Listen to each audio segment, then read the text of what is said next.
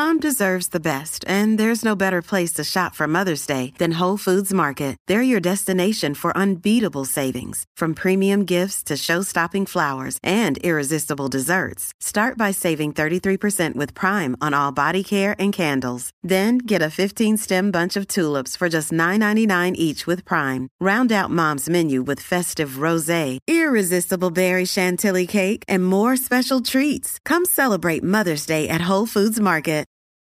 From sponsoring cultural events to partnering on community projects, creating youth programs to supporting first responders, at MidAmerican Energy, caring about our community goes beyond keeping the lights on. It's about being obsessively relentlessly at your service. Learn more at midamericanenergy.com slash social.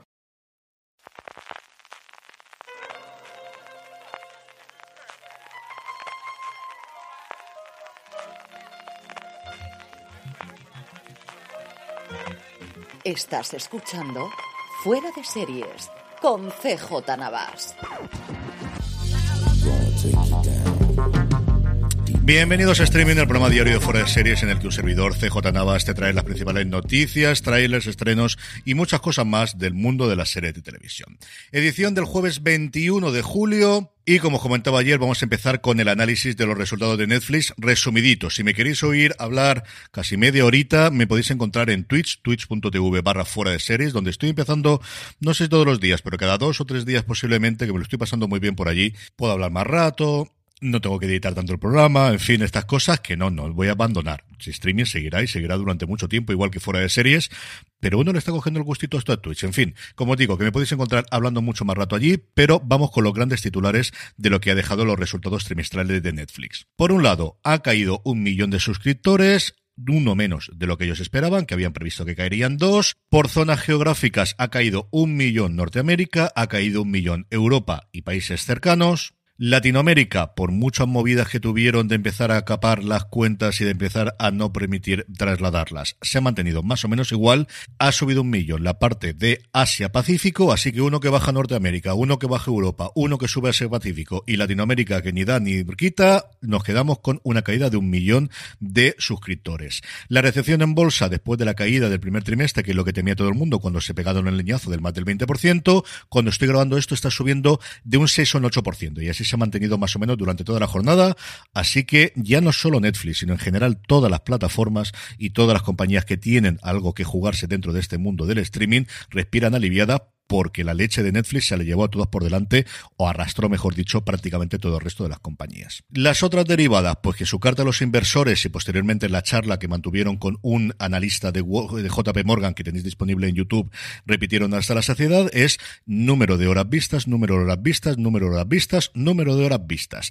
De hecho, la primera negrita de las dos que aparecen en todo el documento es la cantidad de horas vistas, más de 1.300 millones, que tuvo la cuarta temporada de Stranger Things. Y eso por qué es? Pues por la primera cosa importante que es cómo está el tema de los anuncios. El tema de los anuncios. Avanza velocidad de crucero, avanza velocidad de crucero, porque como sabéis, han llegado a un acuerdo con Microsoft para que le gestione la publicidad. Empezará en el 2023, esa es la primera noticia. Hasta ahora lo que ellos estaban diciendo es que sería finales de 2022. No, nos vamos a 2023 y no va a ser inicialmente en todo el mundo, sino que empezarán por los mercados en los que ellos consideran que es más factible que encuentren rendimiento y encuentren sobre todo anuncios anunciantes, que no nos engañemos, va a ser Norteamérica y Europa. ¿Este partnership, esta unión con Microsoft, este acuerdo con Microsoft, se quedará solamente aquí? Pues esa es una de las grandes incógnitas para los próximos años. Hay una parte muy importante que es la de videojuegos, en la que Microsoft es el único sitio donde tiene a día de hoy peso en el entretenimiento eh, a nivel familiar, a nivel de consumidor final con la Xbox. Sabemos que Netflix, y de hecho ha comprado varios estudios, está apostando fuerte, así que esa es una derivada bastante clara. El siguiente paso, si esta unión fuese en serio, sería cambiar la infraestructura de la nube que actualmente Netflix tiene con Amazon, con su Amazon Web Services. Es el principal cliente, además, a nivel mundial de Amazon y su servicio de cloud y que se traspasase a los servidores en cloud, los servidores de Azure de Microsoft, eso sería una señal de que la unión va adelante. Y luego lo que algunos mentideros ya empiezan a rumorear, y yo también me he hecho eco porque creo que tendría sentido a medio o largo plazo, es que se pudiese dar en un futuro una fusión, una adquisición, una compra, un no sabemos exactamente qué entre Microsoft y Netflix. Porque al final Netflix ahora mismo está en un precio que no son los 300.000 millones de antes quieren alcanzables, sino sobre los 90.000 millones, que sí, son 20.000 millones, son mucha pasta, pero son solamente 20.000 millones más de lo que en su momento pagó Disney por los activos que compró de la Fox y por otro lado Microsoft es la única de las grandes tecnológicas que a día de hoy no tiene una pata en el consumidor final, que no tiene sobre todo una pata en el entretenimiento más allá de la Xbox, que es donde Netflix está entrando, pero no hay. Es que Amazon ya está metida de pleno, que os voy a decir de Google con YouTube, es que Apple también la tenemos ahí y tendría todo el sentido del mundo. Y como os digo, es que la acción a día de hoy ha caído un tercio de lo que valía simplemente hace seis meses. Sobre el tema de las cuentas compartidas, la experimento que empezaron en Chile, Costa Rica y Perú lo han ampliado, ya lo conocíamos desde el pasado 18 de julio, pero lo han ampliado a Argentina, la República Dominicana, El Salvador, Guatemala y Honduras con ciertos cambios. Ahora la idea es la siguiente. Cada casa tiene una cuenta del plan que tú consideres. Tú tienes derecho a ver Netflix dentro de una casa. ¿Que quieres que se vea en una casa adicional? Porque tienes al hijo estudiando, porque tienes a tus padres, a tu suegra, como en mi caso, o a quien sea, o porque tienes un amigo, o porque quien sea, no van a preguntarte. Eso sí, págame 3 dólares por cada casa y aquí paz y después gloria. No te pregunto absolutamente nada más. Que estás de viaje, no te preocupes que en tu tableta, en tu portátil o en tu móvil vas a poder verlo y yo creo que aquí en general van a ser bastante laxos con este sentido. Creo que donde van a controlar sobre todo son en las televisiones y en los dispositivos conectados a las televisiones. Las televisiones inteligentes y aquellas que veamos a través de un Apple TV, a través de un Chromecast, a través de un Fire Stick o a través de cualquier cacharro cacharro que esté conectado a la televisión. Y vas a poder gestionar esos hogares externos al tuyo propio donde estén controlados dentro de tu cuenta. Por cierto, si estás en el plan básico podrás añadir una casa adicional, si estás en el estándar hasta dos casas y si estás en el premium hasta tres. Así es como está el tema, esto se va a combinar con la parte de los anuncios y lo que intentarán es pues convencerte de que paguen más, o darte una alternativa si te, van a expulsar de una cuenta compartida a día de hoy para que te puedas suscribir a ellos pagando menos de lo que pagas a día de hoy. No está nada claro de los precios que vamos a tener, de hecho no han dicho nada. Tampoco está nada claro que esta cuenta con anuncios vaya a ser una única, es decir, a lo mejor lo que tenemos es solo una o tenemos tres equivalentes a las que tenemos ahora con anuncios, haciendo que cada una de las tres, la básica, la media y la superior, sea más barata. Todo eso en las próximas fechas o para cuando llegue la cosa de los anuncios, que será en el 2023. Y una cosa, eso sí, para las cuentas con anuncios es que no todo el catálogo actual de Netflix va a estar disponible. Todo su contenido yo entiendo que sí, pero hay otros que por problemas de licencia a día de hoy ellos dicen en la entrevista que están negociándolos, pero no todo el contenido estará. ¿Afectará más a películas? ¿Afectará más a documentales? ¿Afectará más a series antiguas? Pues no lo sabremos, pero yo digo yo que eso lo descubriremos rápidamente cuando salgan las cuentas. De aquí adelante Netflix dice que parece que el próximo trimestre se van a recuperar y van a ganar dinero y como os digo, si queréis un análisis más pormenorizado y leyendo lo que publican en la nota, lo podéis encontrar en twitch.tv barra fuera de series que me tiro media horita hablando de ello. Más noticias. Por fin tenemos la fecha de estreno. Ding dong. It's Drizzly. I have your drink delivery. Thanks so much. Is it margarita stuff? Uh, is it whiskey for your anniversary that's coming up? How did you know my Anna? Or is it an order from your future self who time traveled to make sure you stayed in with a cocktail instead of going to the bar where a mysterious portal is slurping people up? Uh, I hope not. Mescal, Oh, I was close. So close. High five. Get the right libation for whatever situation with alcohol delivery from Drizzly. Download the Drizzly app or order online at drizly.com. Ding dong, it's Drizzly. De la novia gitana será el 25 de septiembre cuando llegue la serie a A3 Player Premium. Como sabéis, es la adaptación de la novela homónima de Carmen Mola, que sabemos que no es Carmen Mola, sino que son tres señores y que se redescubrió en el último premio Planeta, pero seguimos manteniéndolo. Nerea Barros encabeza el elenco de la serie, conformado por Darío Grandinetti, Ignacio Montes, Mona Martínez, Lucía Martina Bello, Francés Garrido, Mónica Estarreado, Madre mía, cuánto tiempo sin escuchar el nombre de Mónica Estarreado y Oscar de la Fuente, entre otros. Y el otro nombre importantísimo, desde luego, es la dirección que corre a cargo de Paco Cabezas. Así que apuntaros 25 de septiembre, cuando ya nos pase toda la oleada de estrenos de series de fantasía y de ciencia ficción y de superhéroes de final del verano, nos llega a A3 Player Premium. TNT ha anunciado el final del rodaje de No me gusta conducir. Ya sabéis que tengo muchas ganas de ver esta serie de Borja Cobeaga, protagonizada por Juan Diego Boto, que es un sabelo todo que al apuntarse la autoescuela con 40 años, descubre que todavía tiene mucho que aprender, de conducir y de la vida en general. Nada más iniciar las clases coincide con Yolanda, una alumna suya a la universidad,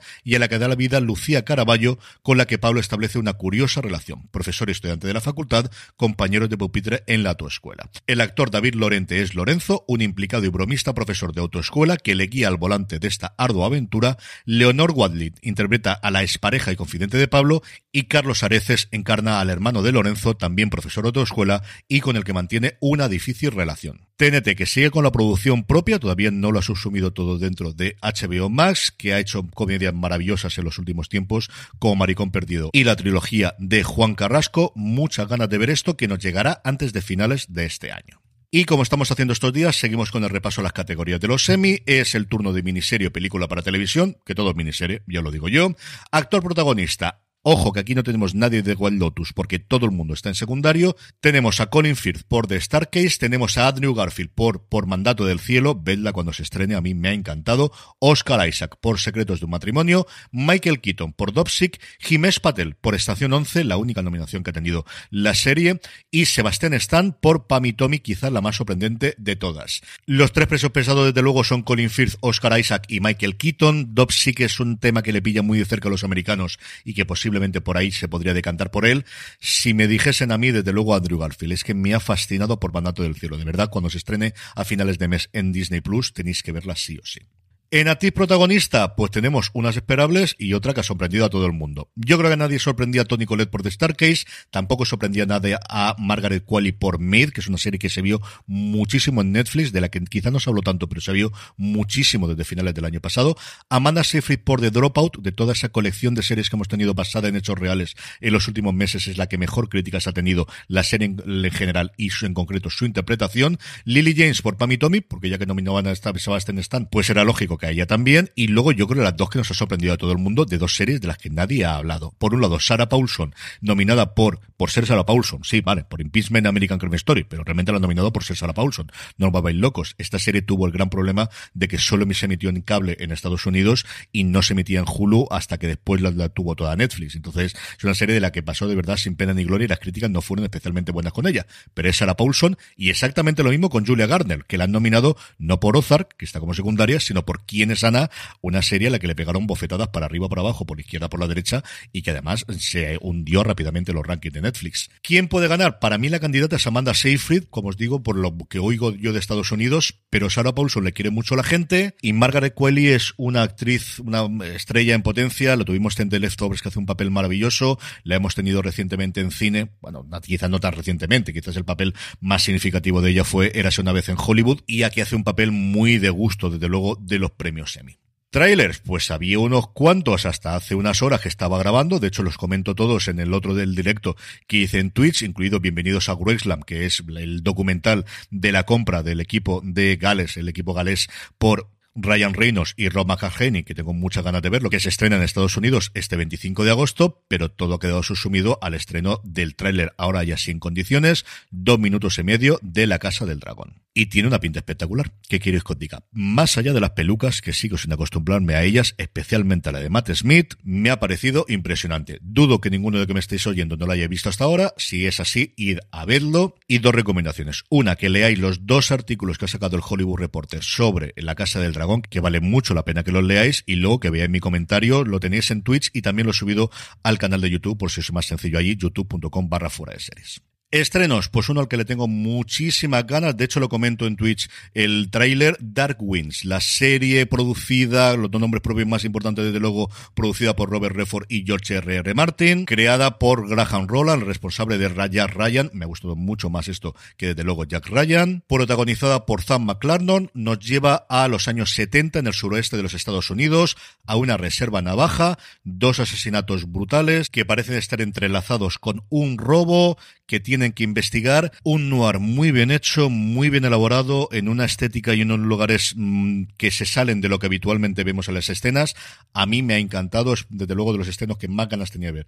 Esta semana la tenéis disponible en AMC Plus, así que si tenéis que tener ese impulso para suscribirlos, AMC Plus cada día tiene cosas más interesantes. Y para mí de las mejores, desde luego, este Dark Winds, que por cierto está renovado para una segunda temporada. Y por último, la buena noticia del día, me permitiréis que me salga un poquito del mundo de las series, pero es que la madrugada, aquí en España, del martes al miércoles se celebraba el partido del All-Star de béisbol. Por lo mal que habíamos arrancado la temporada de los Red Sox, la cosa está bien, eso sí, los Yankees están absolutamente inalcanzables, ganó la Liga Americana, pero no os quería contar esto, sino que estuvo Denzel Washington. Denzel Washington dio un sentido homenaje a Jackie Robinson, el primer jugador negro que rompió las barreras raciales en del deporte, en el pasatiempo habitual de los americanos, un discurso cortito y al P, como suele hacerlo siempre desde el Washington, al que desgraciadamente no pudo acudir el bueno de Jackie Robinson, que falleció ya hace un tiempo, que tampoco pudo estar quien lo interpretó en la gran pantalla, que fue Chadwick Boseman, al que echamos muchísimo de menos, pero sí pudo estar y estuvo presente Rachel Robinson, la mujer de Jackie, que cumplía 100 años, como lo digo,